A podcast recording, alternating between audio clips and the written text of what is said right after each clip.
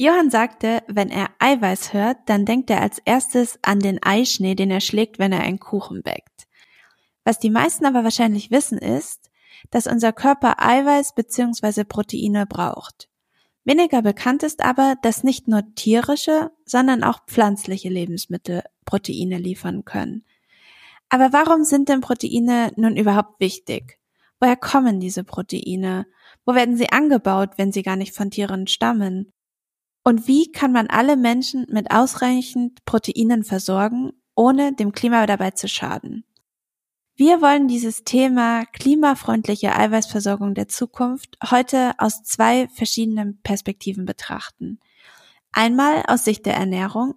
Dafür ist heute Professor Dr. Susanne Klaus vom DIFE bei uns. Und die Eiweißversorgung wollen wir auch aus der Sicht der Landwirtschaft betrachten. Und dafür ist heute Dr. Moritz Reckling bei uns. Er beschäftigt sich am ZALF unter anderem mit leguminosenbasierten Anbausystemen.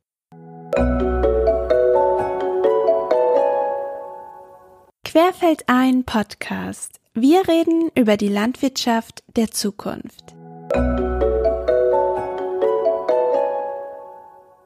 Eiweiß oder Protein, was ist das eigentlich? Warum brauchen wir als Menschen das? Es ist so, dass alle menschlichen Zellen, aber auch die von allen anderen Organismen eigentlich zum großen Teil aus Eiweiß bestehen, aus Protein. Wenn man die, es auf die Trockenmasse bezieht, ist eigentlich 50 Prozent, also die Hälfte davon sind Proteine.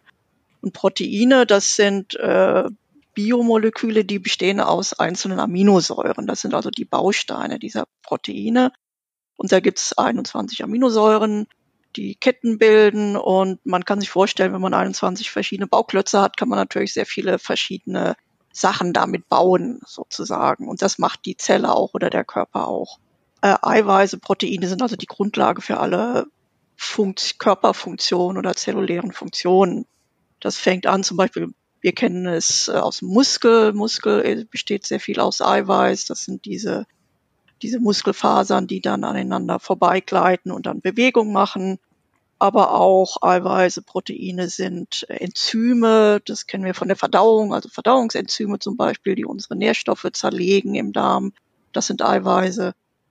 Und äh, dann auch noch Hormone können auch Proteine sein.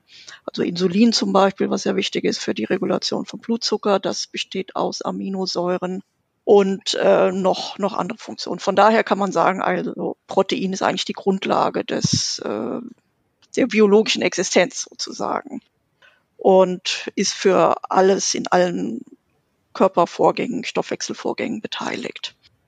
Und der Knackpunkt ist jetzt daran, bei diesen Aminosäuren, wir haben ja 20 oder 21 Aminosäuren, die äh, Proteine bilden und davon ist knapp die Hälfte können wir nicht selber bilden oder nicht in ausreichender Menge in unserem Körper. Das sind dann die sogenannten unentbehrlichen Aminosäuren.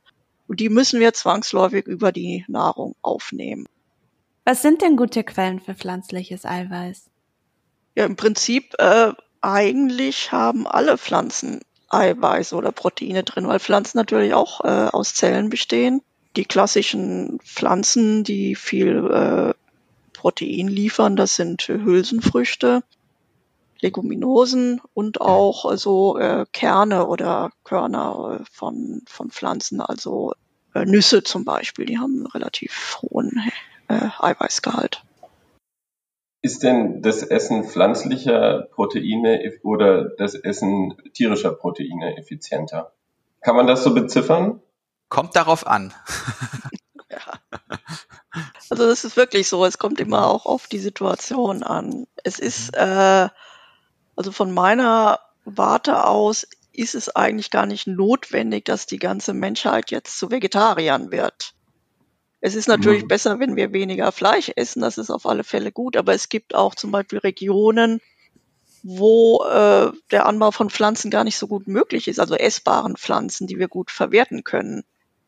Jetzt allerdings äh, Hülsenfrüchte oder Soja anzubauen, nur für die Tierernährung im großen Stil, wie es heutzutage funktioniert, dass das in, in Brasilien die Regenwälder gerodet werden, um Soja anzubauen, der dann hier importiert wird äh, oder exportiert wird in die ganze Welt, um dann Kühe damit zu nähren. Das ist natürlich unter Nachhaltigkeitsaspekten eine Katastrophe.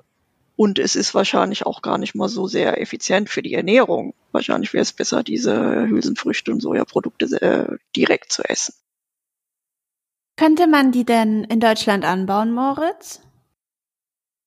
Also man kann viele Hülsenfrüchte in Deutschland anbauen und ähm, unter anderem auch Sojabohnen. Also das war schon länger klar für südlichere Regionen in Deutschland, jetzt bei Sojabohnen zum Beispiel, und hat sich jetzt aber in den letzten fünf Jahren auch gezeigt, dass auch nördlichere Regionen und auch wir hier in Brandenburg sehr erfolgreich Sojabohnen auch anbauen können und auch andere Hülsenfrüchte, die bisher eher so, ich sag mal, für den mediterranen Raum gedacht waren. Mhm. Aber wir haben auch ganz viele Hülsenfrüchte, die, die sowieso schon sehr gut angepasst sind, also wie zum Beispiel Ackerbohnen oder Lupinen oder Erbsen, die auch ähm, ja traditionell ähm, ja eine sehr wichtige Rolle in der in der Landwirtschaft auch gespielt haben.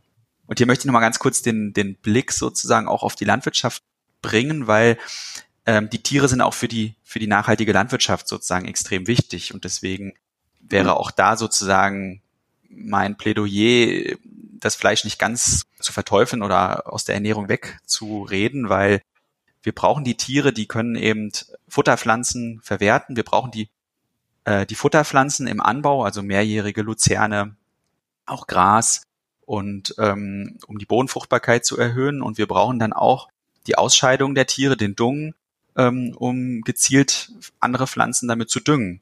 Und nur so können wir sozusagen auch zu einem, zu einem Kreislauf der Nährstoffe ähm, kommen und auch die Bodenfruchtbarkeit langfristig ja, erhalten. Es geht ja nicht nur darum, was essen wir heute und jetzt, sondern auch, wie, wie hinterlassen wir unsere Böden und, und unsere Umwelt sozusagen. Das müssen wir schon als einem Gesamtsystem irgendwie sehen.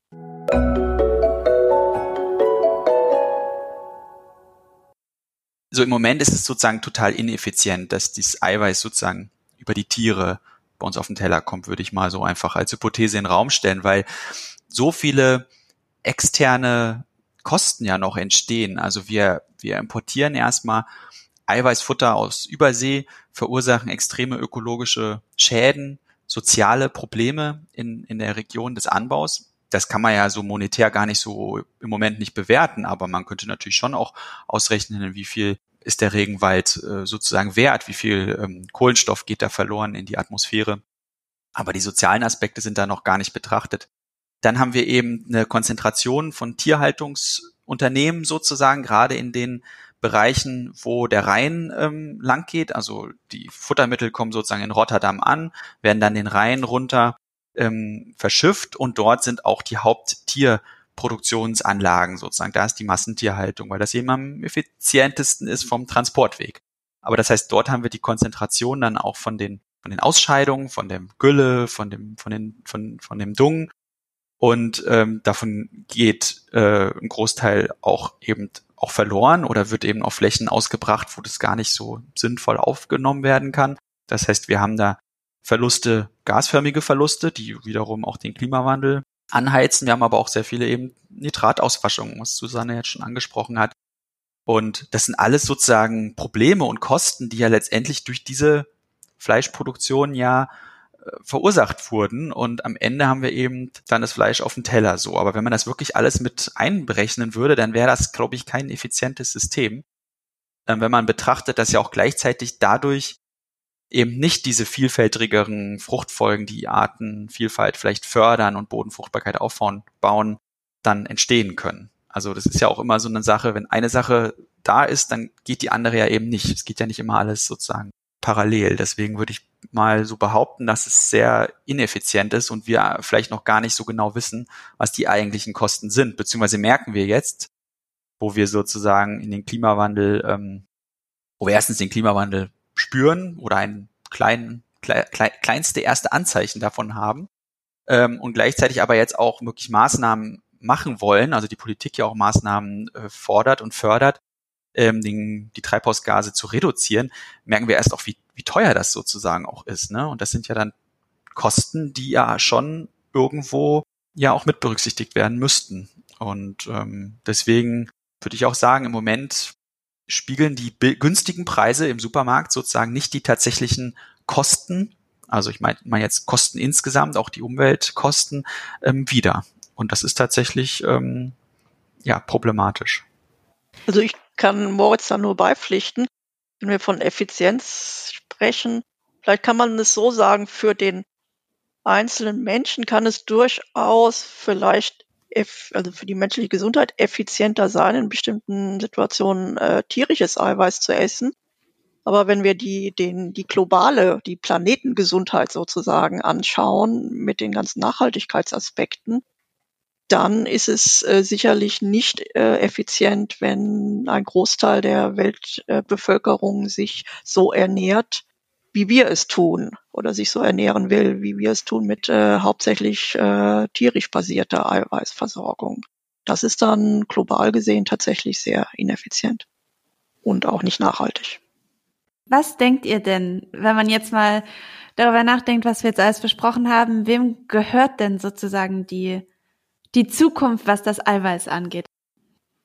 Ich glaube schon, es sollte so sein, dass das reine tierische Eiweiß reduziert wird in den, also der Anteil an der, an der Eiweißernährung vom Menschen. Zumindest global gesehen, weil wir können nicht alle so viel tierisches Eiweiß essen, wie wir es tun in den Entwicklungen, also in Deutschland oder in den USA zum Beispiel. Das ging, ginge gar nicht, die ganze Weltbevölkerung so zu ernähren, adäquat. Aber wir können durchaus auch perspektivisch 10 Milliarden Menschen mit, mit, mit Eiweiß versorgen, wenn wir das richtig und effizient anstellen. Und dazu gehört einfach eine Mischung zwischen pflanzlichem Eiweiß, tierischen Eiweiß, wo natürlich, tierisch ist natürlich eine riesen Bandbreite. Ich denke, dass wir tierisches Eiweiß immer eine Rolle spielen wird in unserer Ernährung. Aber wir können halt es nicht so auf die Spitze treiben, dass wir nur noch ähm, Rinderzucht machen und dafür unsere Regenwälder abholden. Das wäre halt das andere Extrem. Und irgendwo dazwischen müssen wir uns sortieren. Ja, also für mich äh, ist das Stichwort der Zukunft sozusagen Vielfalt. Und äh, wenn ich mir den Speiseplan für eine gesunde und nachhaltige Ernährung von diesem Eat Lancet äh, Report auch anschaue, dann sieht man, dass, ähm, dass es eine klare Verschiebung gibt eben zu mehr, mehr Gemüse, mehr ähm, pflanzliche Produkte empfohlen werden. Und ich denke, das wird auch Einzug erhalten in, in, in unsere Ernährungsberatung. Da bin ich jetzt nicht der, der Fachmann sozusagen, aber ich sehe das ein bisschen aus der landwirtschaftlichen Perspektive, was für Folgen das hätte. Und da bin ich dann sehr zuversichtlich und da freue ich mich drauf, ähm, auch wenn ich das natürlich als Herausforderung sehe, dass sich unsere landwirtschaftlichen Systeme komplett ändern müssten, weil wenn wir mehr, mehr Gemüse und mehr pflanzliche Produkte in unserem Speiseplan sozusagen haben und wir wollen die aus regionaler Erzeugung bekommen, dann müssen sich auch ähm, unsere landwirtschaftlichen Systeme natürlich umstellen.